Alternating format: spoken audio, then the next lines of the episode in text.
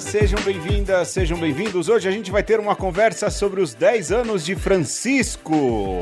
E para isso a gente trouxe um argentino original. Eu sou Pedro Luiz. Eu sou o Julio Caprani. Eu sou Alexandre Ferreira. Tá aí, hein, Alexandre? Para falar do papo argentino, do argentino que fez a gente se agradar da Argentina, o nosso outro argentino favorito, Julio Caprani, veio falar de 10 anos de Francisco. Bem-vindo de novo, Julio. Muito obrigado, Pedro. Muito obrigado, Alexandre. Uma satisfação enorme poder estar aqui com vocês para mais uma vez partilhar e conversar, sobretudo a respeito desse evento, desses 10 anos do pontificado do nosso querido Jorge Mário Bergoglio, mais conhecido como Papa Francisco. Muito gusto. E quis Encantado. os deuses que, que Julio voltasse hoje, é, inclusive com a ajuda do deus Aquiles, se é que tem esse deus é...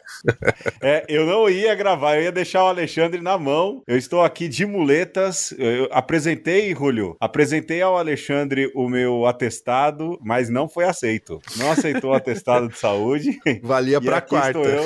Pois é, então. E cá estou eu trabalhando, então, com atestado. Isso é um absurdo. Vou reclamar no Ministério do Trabalho. É mas deixa isso, eu te falar sem... uma coisa, Pedro. Ah. Também uma conversa sem você, uma conversa sem o Alexandre, é uma meia conversa, né? Vamos ser sinceros. Vocês estão super afinados nessa conversa. A gente chega para agregar, mas uma conversa tem a característica e, e, é de vocês, é a cara de vocês. Ah, mas a gente, a gente sabe quem a gente chama, viu? Verdade, a gente sabe quem a gente chama. Bom, vamos lá, senhores. Dia 13 de março, a gente teve aí a comemoração dos 10 anos do Papa do Fim do Mundo, de Francisco. É, eu, cara, eu, essa semana eu tava me lembrando, eu recordo muito perfeitamente é, de onde eu estava e de onde eu acompanhei a eleição de Francisco. Eu estava no Heliópolis, eu estava deitadinho sozinho no sofá uhum. e eu tinha chegado da escola, eu tinha eu dava aula, eu acho que era uma quinta-feira, pode ser que eu esteja errado. E aí saiu a notícia e eu comecei ali a assistir, a assistir. E eu lembro deitadinho e todo aquele cerimonial acontecendo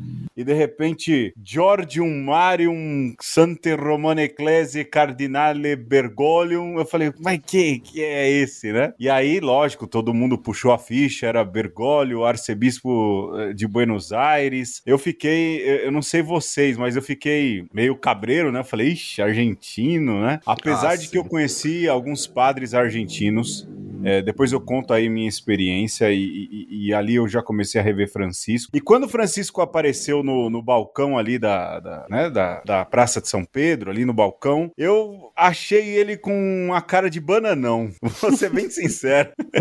Cara, ele, ele, ele fez uma cara, eu falei, nossa, meu Deus do céu. Colocaram um, um, um burocratinha. Eu achei que a voz dele ia ser assim. Yeah, boa noite, pessoal, sabe?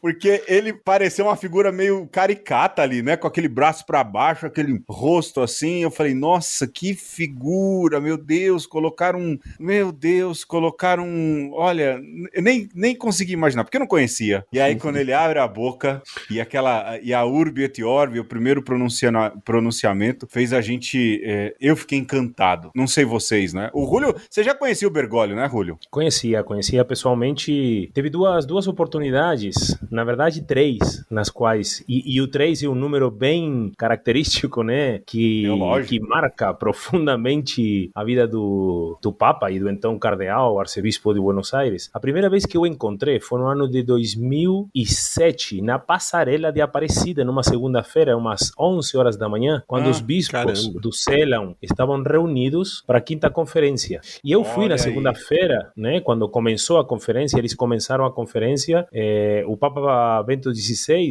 que no sábado rezou o terço no santuário, é, depois no domingo voltou para Roma e na segunda-feira começou a, a conferência de Aparecida. E Bergoglio estava indo para a Basílica Antiga e eu encontrei ele na passarela, cumprimentei, é, desejei uma boa conferência, muito humilde, muito simples, me deu um grande abraço e me perguntou de onde que eu era, falou, ah, eu conheço sua cidade e tudo mais. Foi um encontro bem rápido, uhum. essa foi a primeira vez que eu encontrei. A segunda vez que eu encontrei foi na Catedral de Buenos Aires, né? Que quando ele foi escolhido, eu estava em Buenos Aires acompanhando minha família. Então eu fui pedir para ele autorização para poder celebrar. Naquele tempo era sacerdote, né? Exercia o ministério. Então fui humildemente para pedir licença para poder celebrar. Falou: seja muito bem-vindo. Me falou de umas paróquias que eu podia é, participar. E a terceira vez que eu encontrei, que já como Papa, foi oh.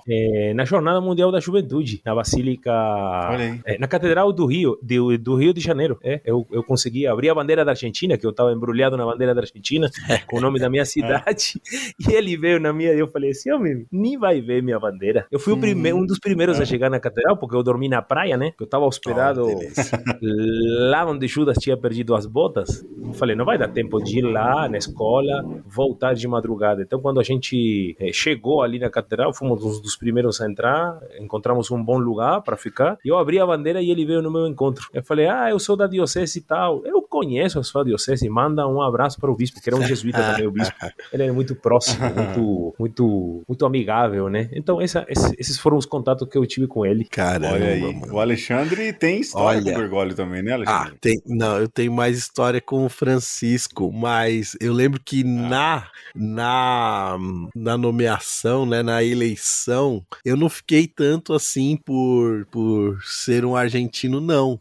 É, fiquei feliz, porque afinal de contas era um latino-americano. Mas quando eu vi que era um jesuíta, eu, ah, não. Torci o nariz, né? E na minha cabeça, o Francisco era de Francisco Xavier. É, todo eu, mundo achou isso, né? Eu pensei. Aí depois foi se vendo que não, era o Francisco de Assis. Aí assim, é um jesuíta mequetrefe, né? Porque puxando o saco é. pros franciscanos, aí eu já fiquei feliz, né? Que era um, um jesuíta fora da caixinha. E depois você vai vendo a história, é, vai se confirmando. E tinha essa impressão também ruim do Francisco da intervenção que foi feita no documento de Aparecida, é, porque por um tempo rolou o, o documento, digamos. O apócrifo original, né? É, o original e depois o, o, o retificado por Roma, né? E aí, na minha Sim. cabeça, era, era dedo do arcebispo de Buenos Aires. e não era, a gente sabe que não, né? Então, é, essas é, foram as eu... primeiras impressões. Sim, sim. Eu confesso que depois eu fui retomar algumas coisas, né? E houve uma época que eu fui enviado para Israel, é, um programa de jovens sacerdotes, um programa patrocinado pelo por Israel, pelo Estado de Israel, né? É, que chamou aí sacerdotes latino-americanos para fazer ali um, uma espécie de, de bate-papo e, e de integração. Era um curso, lógico, era um curso, ficou bastante tempo lá, e, e uma, uma espécie de integração, né, entre padres e rabinos latino-americanos, com algumas figuras também lá de Israel. E foram três padres de Buenos Aires. E nunca me esqueci, eu estava ali me transferindo para Heliópolis, né? E eu lembro que os padres de Buenos Aires, é, não estou desmerecendo os outros, não é? Mas tinham, assim, uma espiritualidade muito bonita, muito bonita, me admirava bastante, assim, a espiritualidade que tinham, e muito inteligentes, muito inteligentes, e nenhum deles estava numa catedral ou numa paróquia rica, muito pelo contrário, muito pelo contrário. Um até eu me recordo que falou: "Olha, que bom que você está indo para uma favela, eu estou em favela e é isso mesmo, os melhores precisam estar lá, é, não que haja melhores e tudo mais". Mas eu fui recobrando depois, né, fazendo essa relação, falava: "Puxa vida, de fato, é, é, Bergoglio sempre teve esse olhar pastoral, não é? E isso é muito bacana de perceber que como Papa, ele continua empreendendo essa, essa, esse modelo, não é? Esse modelo. E mais ainda, já no Heliópolis, né? Eu lembro que a gente fazia umas missões e, cara, o que mais abria a porta ali no começo do pontificado, o que mais abria as portas uhum. das, da casa das pessoas era colocar o rosto do Papa. A é... gente ia fazer missão com o Papa dando joinha, né? Porque é isso chamava atenção, era um convite. Né? Eu acho isso muito interessante. É, esse jeito latino-americano de Francisco, ele pegou muito forte, muito forte mesmo no começo, não é? Eu não sei, Julio, é, se era essa imagem que se tinha dele lá, nesse trabalho social, esse trabalho com favelas, na formação presbiteral, alguma coisa nesse sentido, você tem esse tipo de informação, não? Sim, sim, sim, sim. Eu tenho essa informação, inclusive tive, eu digo, eu tive a graça de acompanhar praticamente dois meses antes da eleição do, Francisco e poder conviver com alguns padres da Arquidiocese de Buenos Aires, principalmente porque eu também, como você, Pedro, mencionou, que trabalhou no Heliópolis, eu trabalhei durante quase 10 anos nas periferias do grande ABC, principalmente da cidade de São Bernardo. E o que me atraiu muitíssimo pela Arquidiocese de Buenos Aires foi um movimento chamado os Curas Vilheiros, que seria uhum. os padres das periferias. Uma tradução muito politicamente correta, né? Seria os, o, o, os padres das favelas mesmo. Os padres favelados. Os padres favelados, exatamente Bom, isso. Olha, você foi, eu fui e o Alexandre foi também. Nós Opa, somos padres favelados. A gente foi, com orgulho, Alexandre. Sem dúvida. Por opção e também é, essa proximidade com esse movimento me fez conhecer isto que o caracterizou, que é o seu ser pastoral. Eu acho que o ministério, tanto sacerdotal, episcopal e principalmente o seu pontificado, é eminentemente pastoral. É um, é, era um homem da proximidade, era um homem da rua, que conversava na barraca, que conversava com o taxista, que tomava metrô, que bebia o chimarrão, que fazia uhum. as longas filas nas peregrinações dos santuários populares da cidade de Buenos Aires. E foi ele que criou, inclusive, esse movimento que se inspirou em uma figura bastante histórica e conhecida, que era o Padre Mujica na Argentina, que foi assassinado padre ditadura, né? O padre, o padre Carlos Mujica. Então, eu tinha uma proximidade com alguns desses padres. Padre Pepe de Paola, Padre Charlie, enfim. E com eles fui estabelecendo uma certa amizade. E eles diziam que quando Bergoglio foi para o conclave, se despediu e deixou algumas coisas pendentes, como dizendo: olha, quando eu voltar, a gente retoma. E ele não voltou, né? E eu me lembro, como você disse, Pedro, o dia da eleição, eh, eu estava acompanhando minha família, meu pai tinha sofrido um acidente gravíssimo, estava na UTI, durante 90 dias ficou internado, e eu fiquei acompanhando minha família. Minha missão nesse momento foi essa. E uhum. quando o Papa foi escolhido, vocês precisavam ver o que, que era a cidade de Buenos Aires. Cara, prédios comerciais, imaginar. aqueles caras bem trachados, todo mundo com a bandeira da Argentina na janela, aquelas crianças saindo da escola, taxistas, pessoas na rua. Era uma comoção aquela cidade. Uma cidade que foi tomada por um sentimento aparentemente de euforia, mas com o passar dos dias, e eu acho que ficou evidente, porque ele foi escolhido no dia 13, no dia 19 assumiu, né, que foi na solenidade de São José, e em Buenos Aires, uhum. na Praça de Maio, se fez uma grande vigília, a madrugada inteira, noite adentro, com muitas, muitas, muitas atividades, confissões, celebrações, espetáculos musicais, e a gente via ali o rosto de uma igreja, uma igreja que tinha nome, que tinha cheiro, que tinha rosto, e essa era a igreja com a qual Francisco caminhava, com a qual Francisco, podemos dizer, pastoreou durante tanto tempo. Então eu digo que ele é fruto dessa experiência de ser a igreja, não só argentina, não só de Buenos Aires, mas sim uma igreja profundamente latino-americana. E eu acredito que é, foi, um, foi um espetáculo participar daquele momento. Claro, como argentino, é, a paixão tomou conta de mim, mas racionalmente a gente via alguns elementos interessantes e principalmente coisas muito boas que a igreja ia receber com este homem, que como ele mesmo diz, foi, foi, foi buscado no fim do mundo e, e, que tem para a igreja uma proposta nova, totalmente nova.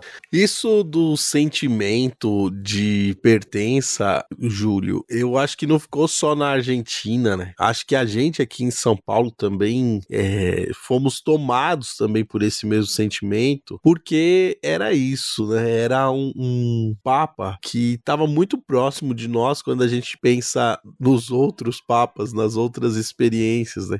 Italiano, polonês, alemão, enfim. Então a gente é, foi descobrindo essa figura, né? As histórias do tempo que ele era arcebispo, do tempo que ele era padre, e eu acho que pra gente que sempre respirou pastoral, isso fez muito mais sentido ainda, né? Então, é, quando saía lá um documento ou quando é, ele fazia alguma intervenção, é, a gente já sentia como se aquilo a gente já tivesse ouvido, tivesse vivido, porque metodologicamente Francisco parte para falar de teologia ou falar das coisas da igreja do mesmo ponto que a gente parte, que é a realidade, né? Pensar a realidade, pensar no fazer pastoral e depois as outras coisas desdobram. Então, mas é, o, o Rúlio falou uma coisa e você também falou outra, Alexandre, que eu acho que é fundamental é, bater, e, e, é uma questão teológica e de eclesiologia, para ser mais claro. A gente fala assim, ah, Francisco é pastoral. A gente precisa lembrar isso, de que Francisco foi ordenado sacerdote no pós-concílio, ele é o primeiro bispo pós-concílio, feito, é, feito bispo pós-concílio, todos os outros,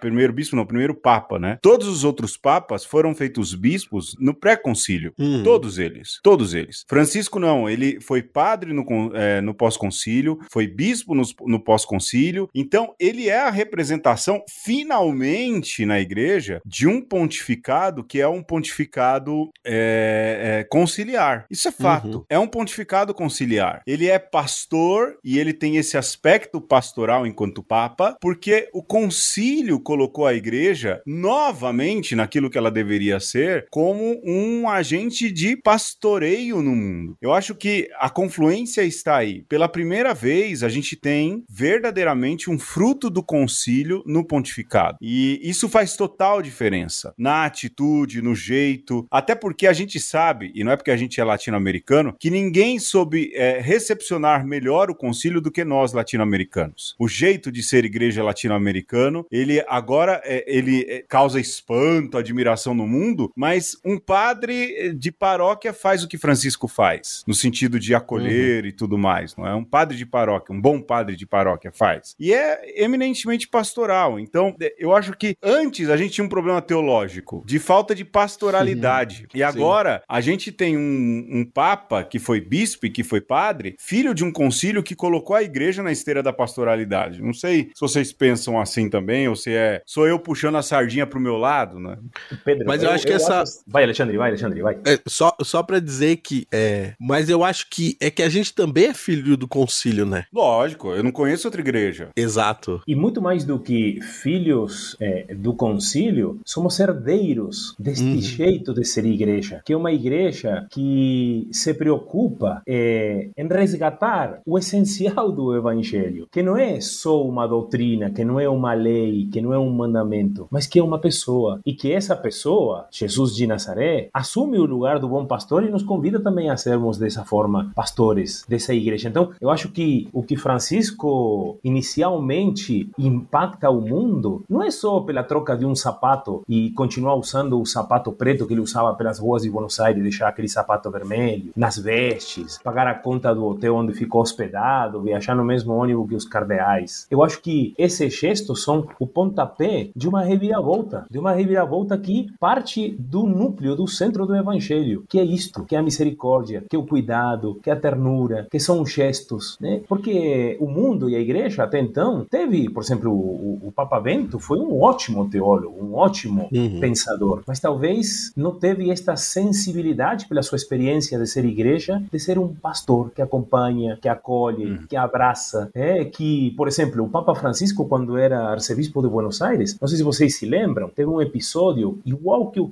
que aconteceu em Santa Maria aqui com a danceteria Kiss, queimou-se uma danceteria em Buenos Aires é, chamada Cromagnon. Quem foi a primeira pessoa que chegou na porta para ser solidário com as vítimas foi o cardeal Bergoglio. E ele encabeçou uma peregrinação em silêncio aquela noite. Então, gestos que falam mais que palavras. Gente, eu estou me adiantando um pouquinho, talvez, no que a gente for conversar mais para frente uhum. sobre o magistério, mas que gesto foi aquele lá, no silêncio, naquela pandemia que, que nos tirou, talvez, é, a paz. E o, e o Francisco caminhando sozinho naquela praça de São Pedro, se ajoelhando debaixo de chuva diante de um crucifixo. Isso é um gesto pastoral, isso é um gesto Sim. teológico. É. Isso é carregar no coração um povo que lhe foi confiado. Então, eu acho que Francisco não improvisou.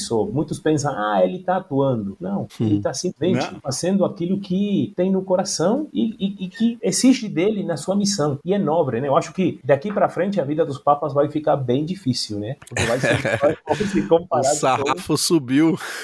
Ah, eu acho, eu acho. Alta, eu acho, mas o que eu penso, é, é, de novo, não é? É que a gente teve, tinha um problema muito sério, muito muito sério de compreensão do papel da igreja. João 23 teve compreensão desse papel. É, é que o problema é o concílio. A gente está muito perto do concílio. Não é que o problema é o concílio. Vão recortar isso aqui e falar que eu falando que o problema Isso é bom de ser, viu? É, é. Não, mas deixa eu me fazer explicar. A gente teve concílio. Um concílio que foi eminentemente pastoral. A compreensão de João 23 de dizer, olha, a igreja ela não está cumprindo o seu papel no mundo que é pastorear. Ela não está sendo luz, ela não está trazendo alegria nem esperança, não é? Isso para fazer referência aí é, é, aos documentos conciliares dos principais que falam da igreja. E a gente precisa fazer o adornamento, beleza? Paulo VI entendeu isso. Só que aqui é uma análise muito particular minha. João Paulo II, ou melhor dizendo, Karol Wojtyła e Josef Ratzinger ainda estavam presos a esquemas teológicos e guiaram a igreja muito naquilo que é esquema teológico, né? A rica produção teológica de João Paulo II, o jeito colocado por Bento XVI, deixou de lado essa percepção de que o mundo está caminhando doente, estava caminhando doente. A gente era uma igreja de pode, não pode,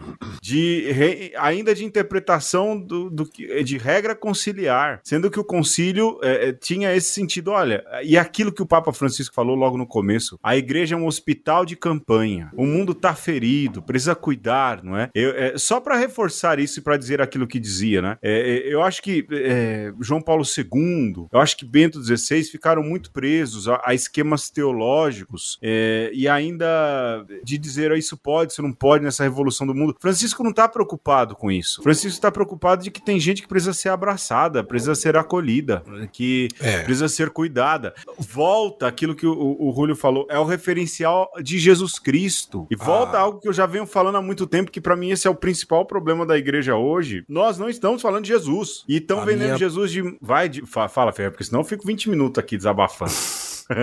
Não, eu, a minha percepção é um pouco diferente, assim. Eu, eu ah. vejo muito em Carol Wojtyła, em Josef Ratzinger, é, essa ânsia do retorno às coisas perenes, sabe? E eu acho que dentre essas coisas perenes tem aí uma cristologia também, né? Um, uma tentativa de colocar Jesus no centro, sabe? Quando você pensa até mesmo nessa festa do, do bom pastor e, e do Jesus misericordioso ali na, na na Páscoa, na né? Páscoa. No segundo uhum. e no quarto do, domingos da Páscoa, você vê, é, sobretudo em João Paulo II, esse tema da misericórdia, do, de um Jesus que, que vai aos corações das pessoas, muito presente, né? E eu acho que muita coisa boa nasce desse tempo, essa igreja afetiva tem espaço ali, né? É, talvez até em algum sentido água com açúcar demais, né? Mas floresce por exemplo, é, experiências ligadas a Charles de Foucault, por exemplo, né? Hum. Então, eu acho que eu concordo, Pedro, quando você diz que, que tem muito ainda de, de é, jeito pré-conciliar de fazer as coisas, mas ao mesmo tempo, eu acho que eles avançam nesse diálogo com o mundo, com a contemporaneidade, naquilo que eles se propõem a fazer, né? E até, assim, é muito louco você pensar que o pontificado de Francisco é, sozinho como Papa começa agora, né? Que os, esses primeiros dez anos tinha aí essa sombra é, gigantesca de um é, Bento XVI, né? Para mim, não, tem como dissociar uma coisa com a outra e você fica pensando que já pensou se Bento não tivesse renunciado e que o pontificado é, que o sucederia só começasse agora. Agora. Né? E a gente não tivesse esses 10 anos de Francisco. Ó, oh, mas eu vou te falar que não é fácil. Eu, Julio, quando exerci o ministério, por duas vezes eu fui pároco com o ex-pároco se tornando meu vigário. Uhum. por duas vezes. E, cara, não é fácil não, bicho. Imagina Se pá o até três. Oi? Se pá até três, Pedro. Até três? Não lembro. É verdade, se pá, quatro é três. Três vezes, três vezes. E assim, é duro, cara. É duro, porque vão sempre comparar, não é? Imagina o Francisco. Mas uma coisa que ele tem é personalidade, não é? Galera, a é. gente podia perder uma graninha e a gente já volta, pode ser, não? Pode, pode ser. Pode, pode, pode. Vamos cantar, né?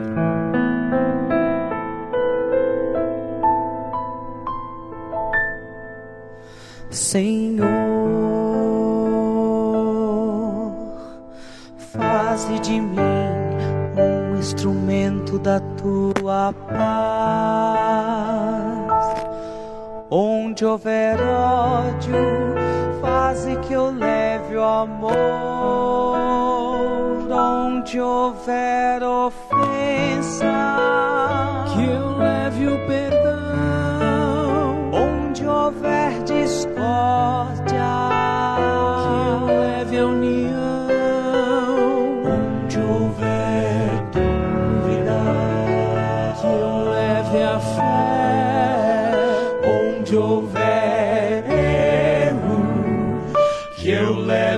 verdade. Onde houver desespero, que eu leve a esperança. Onde houver tristeza, que eu leve alegria. Onde houver trevas, que eu leve a luz.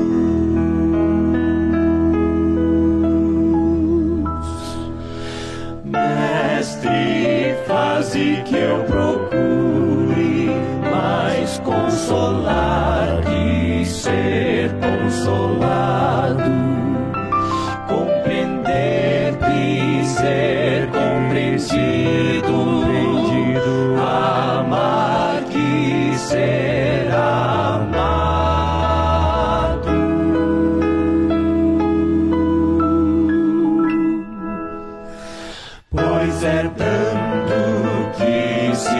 Se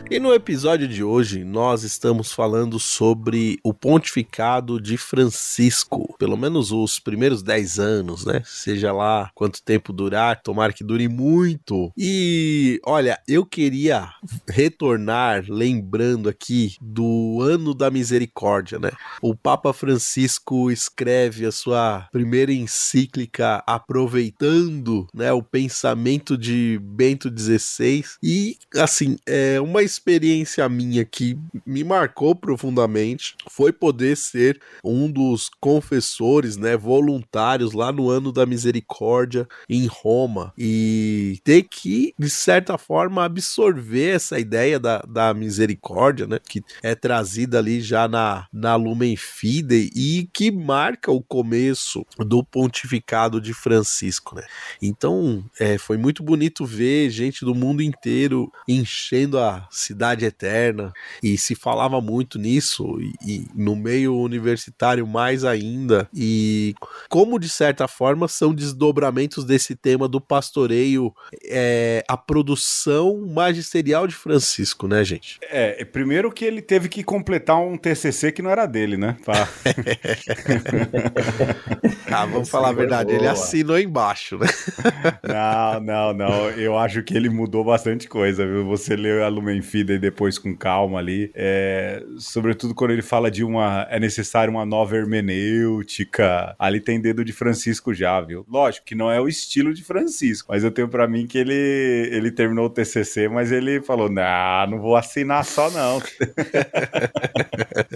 a gente tá falando da Lumen Fidei, não é isso? Isso, é isso mesmo. Uma encíclica é, que teve como início aí é, um trabalho de Bento e que foi concluída a quatro mãos aí por Francisco. É isso, né, Julio? Isso mesmo. Eu acredito que é, tanto nos pronunciamentos quanto em todos os documentos que ele produziu, seja encíclica, seja é, exortações apostólicas, eu vou falar é, da que me marcou profundamente, que foi a Evangelii Gaudium, né, que é a alegria do hum. Evangelho. Há uma parte ali que ele também retoma muitíssimo, né, aquilo que é, a igreja latino-americana, sobretudo nas conferências do CELAM, trabalhava com ver, julgar, agir, né, analisar a realidade, julgar a luz da fé e ter propostas concretas para que possa ser vivido aquilo que é proposto. É, eu me lembro de uma passagem que até hoje, sim, eu me lembro também que está muito em sintonia com um, um traço que é muito característico do Francisco, do seu pontificado, que é falar simples de Isso coisas mesmo. profundas. Ele fala simples. Ele usa uma. E acho que isto é uma característica muito interessante, muito interessante do pontificado. Como é uma pessoa que teve tanto contato com, a, com, com o povo, sobretudo com o povo sofrido, quando, quando ele fala vamos para as periferias, é, é, não é simplesmente um slogan, sabe? Que vai ficar bonito em um plano pastoral ou, ou em um cartaz para ser colocado é, na porta de uma igreja. Não, não. Isto é, de fato, um projeto de vida, um propósito pessoal dele e que ele quer contagiar a igreja com isso. Tem uma frase da Evangelii Gaudium que diz assim: Eu prefiro uma igreja acidentada, enlameada, hum. por ter saído,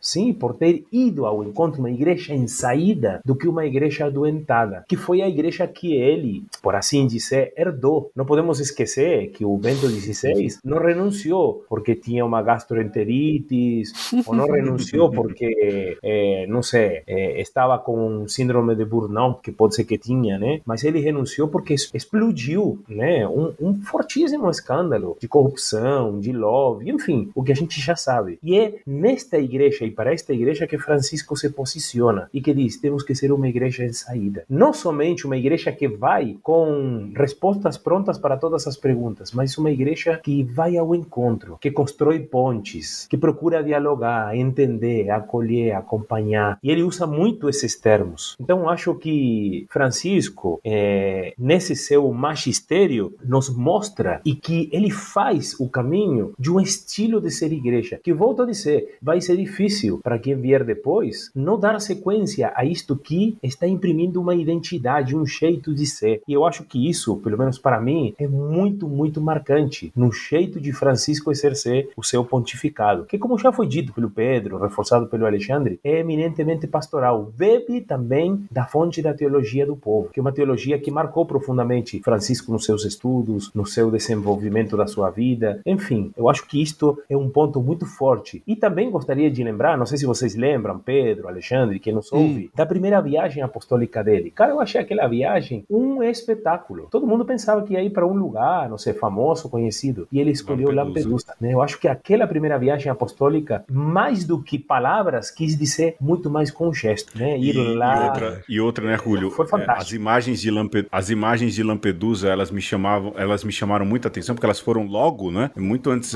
até dele vir pro Brasil, eu acho, se eu não me engano. Foi, foi, foi, foi a primeira viagem dele. E eu falei assim, cara, esse papo é diferente, hein? Porque é férula, né? Aquela cruz que se usa e a férula clássica a gente acostumou ver João Paulo II usar a de, de Paulo VI, que é aquele crucifixo. Depois Bento XVI deu uma diversificada, né? Uhum. Diversificada boa, diga-se de passagem, né? E aí, quando Francisco vai para Lampedusa, o altar tem um timão é, de um é, barco verdade. abandonado e a férula é de madeira de barco. Eu falei, caramba, rapaz, aí tem, tem, tem coisa a mais, né? Foi Lampedusa que me ganhou, viu? Confesso foi, foi. a você, é, Julio e Ferreira. Lampedusa me ganhou. Eu falei assim, rapaz, aí esse Papa não tá de brincadeira. E mais do que isso, ele entende e ele tá entendendo aquilo que é o papel dele, não é? Mas, é, uma outra coisa ainda falando de magistério, eu acho que é importante, corre a boca pequena, que na eleição de Bento XVI, o, o outro eleito era, o outro que tava ali eh, perto, para e nas passo, cabeças. era Bergoglio, nas cabeças era Bergoglio. Na Mas eu já ouvi, é, eu já ouvi que na verdade era Carlo Maria Martini, um outro uhum. jesuíta, e que Martini falou, não, eu cedo os meus votos a Bento desde que Bento faça aquilo que precisa ser feito na Cúria Romana. E também Nossa. um dos motivos pelos quais ouvi essa história de gente assim, é, não de vaticanistas, mas ouvi de gente confiável, não é? De que Martini falou: não, os meus votos são para Bento, desde que Bento, porque eu não tô bem de saúde. Martini morreu logo, logo depois, de fato, ele tinha Parkinson e Bento não deu conta e também renunciou. Mas o que eu tô querendo dizer é que a gente tá falando desse magistério, toda a questão do ensinamento social também de Francisco, isso é importante, mas a mim chama muita atenção e eu gosto bastante dessas pequenas modificações, pequenas grandes modificações que ele está fazendo por meio de moto próprios, né, por, por medidas liminares, é, naquilo que é a liturgia, e para tentar corrigir algum, alguns problemas muito sérios que estavam acontecendo por conta aí é, dessa abertura muito grande que aconteceu com a turma da Fraternidade São Pio V, até essa turma que tinha seminário na Argentina, não é isso, ô, Rúlio? Tem a turma lá, é a São Pio V que tinha um seminário na Argentina, não é isso? Também Fra é, Fraternidade São Pio X, não é isso? Isso, os lefebristas, né? Eles têm seminário na Argentina, não tem? Tem, Aliás, tem, a, tem, a central dele na América Latina é lá, não é? Isso, isso, tem, tem, tem grandes centros formativos lá na Argentina, tem outras congregações também que têm esse, esse viés é, e, e, uma certa é, aproximação a esse, a esse estilo litúrgico de, de celebrar. Um chamego. Tem, tem, eu já ouvi já, eu não lembro agora o nome da congregação, mas eu sei que tem uma outra que é da Argentina também. O que Francisco percebeu, e aqui não é só Francisco que percebeu, ele ouviu muito bispo e ouviu muita igreja, é que essa permissão para que se celebrassem aí nesses ritos foi criando dentro da, dentro da igreja, ou foi deixando infiltrar dentro da igreja uma turma que é sede vacantista. Ou seja, você abre as portas querendo ser acolhedor. Tiro no pé. Mas é um, é um tiro no pé. Porque essa galera fala mal do Papa, e não fala mal do Papa Francisco, fala mal do Papa como um todo, não é? Do, da instituição é, pontificado, porque dizem que depois do concílio não teve mais Papa. Então Francisco fez bem, não é? E depois ele pega essa tradicionis custodes e coloca: não, acabou. Essa história de missa é, com missal antigo, agora tem que passar pelo Vaticano. E tá certo. Então, ele é pastoral no sentido, mas no que diz respeito à organização interna de igreja, ele está sendo jesuíta. Ele é argentino. E argentino. Sim, e totalmente, argentino. Totalmente. Cobrar... Sabe que nos bastidores lá, da, da Arquidiocese de Buenos Aires, eh, os padres conversavam muito sobre isso. E uma coisa interessante, se você quer saber a índole de um bispo, pergunta para o clero. Se o clero fala bem, é porque o bispo é bom é mesmo. É. é. bom mesmo. É. E os padres de Buenos Aires chamavam a Bergoglio de El Jesuíta. E todos eles falavam, ele é maravilhoso. A qualquer hora Caramba. que você liga, ele te atende, ele te acompanha. Mas tem uma coisa, quando ele vê uma coisa errada, que não está em comunhão com aquilo que a igreja se propõe, ele intervém. E intervém com energia. Hum, intervém nossa. com energia. Isso é próprio, próprio da personalidade de, de Bergoglio. Porque tem que ter, vamos convenir uma coisa, tem que ter personalidade. Para o é. primeiro discurso diante dos cardeais dizer eu quero uma igreja pobre para os pobres. E aqui eu queria fazer uma saudação a um amigo, a Ari, o nome dele, Dom Cláudio Umes, com, com qual eu tenho uma amizade Opa. muito bonita. Auri Afonso, exatamente. Auri Afonso. Auri Afonso. Viajei com ele para a Bolívia. Santo Súbito.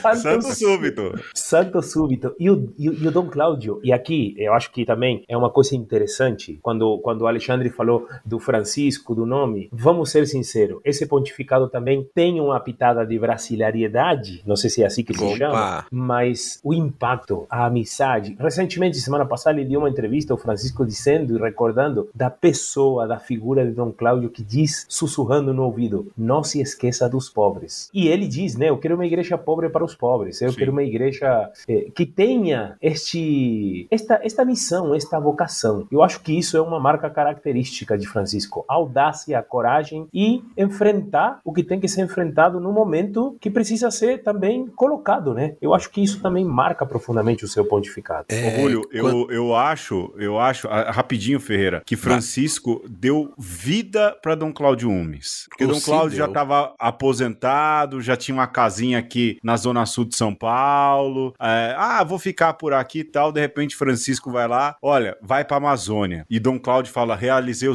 maior sonho da minha vida. Eu estive com Dom Cláudio algumas vezes na preparação do sínodo. Eu nunca vi Dom Cláudio tão empolgado na minha vida como eu vi ele naquela época.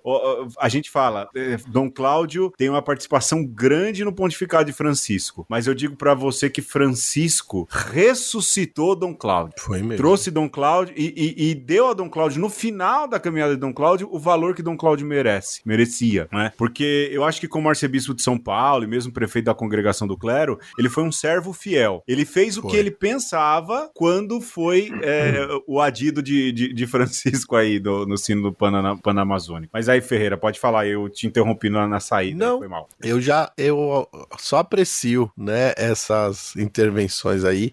E quando o Julio lembra da, dessas é, discussões de fronteiras que Francisco não se furta, e aí você lembra do sino do Panamazônico, até pelos nomes né, dos documentos, o cara teve a coragem de chamar o, o a exortação apostólica é, pós-sinodal de querida Amazônia, né? Pegou o latim, colocou de lado, né?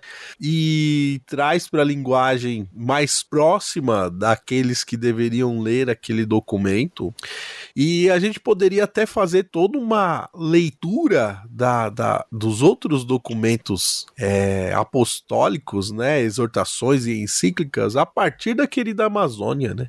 Porque se você pensar, é, ele usa essa, essa, é, esse adjetivo querida, usa é, o adjetivo gaudete, gaudium, Sempre interjeições que são de sentimentos. De sentimentos, bons, né? Letícia.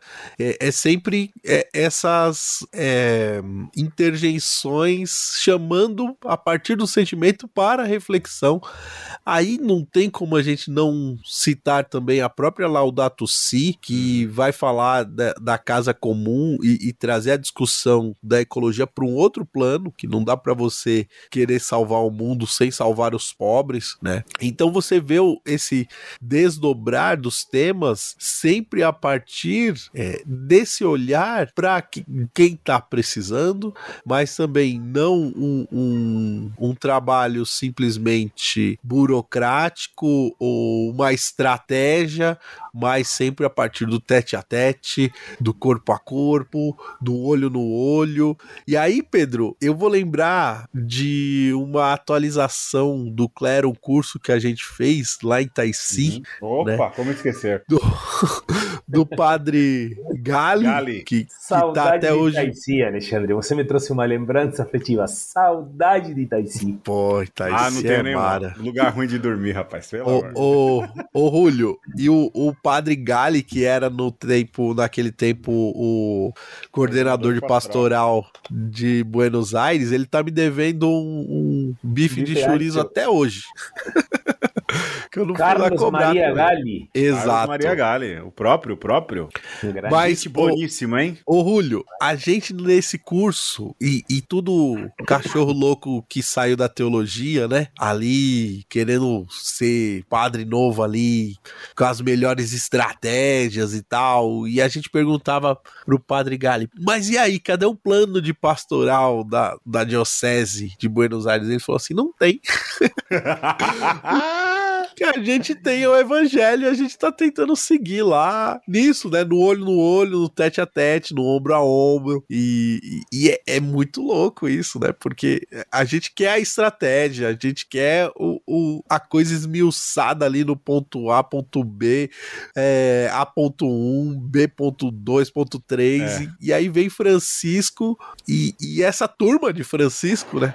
Que desmonta isso. E é fantástico, é libertador. É, plano de pastoral tem que ser o evangelho, isso é fato, né? E é ruim quando os planos deixam de lado exatamente isso, né? De novo, quando Jesus deixa de ser a chave, a coisa fica bem complicada, né? Agora, pessoal, para caminhar para os finalmente, é, é fato. Eu vou partilhar aqui uma outra memória, né? De uma professora de um colégio que dei aula, vibrando muito assim, e ela não é católica, não é cristã nem nada, mas vibrando muito com a posição de Francisco, por exemplo, a respeito uh, dos homossexuais. Né? E eu lembro que eu disse a ela: olha, é, vou falar aí com muita tranquilidade. Não é, é essa mudança que vocês querem, não é? Não tô falando vocês no sentido pejorativo, mas essa mudança que se espera não é Francisco que vai fazer, não é? Mas é, Francisco é uma imagem diferente para a igreja, não há dúvidas nenhuma. Ele é capa da Time, é referência, é, quando fala muita gente ouve. É, como um bom latino, ele sabe fazer gestos de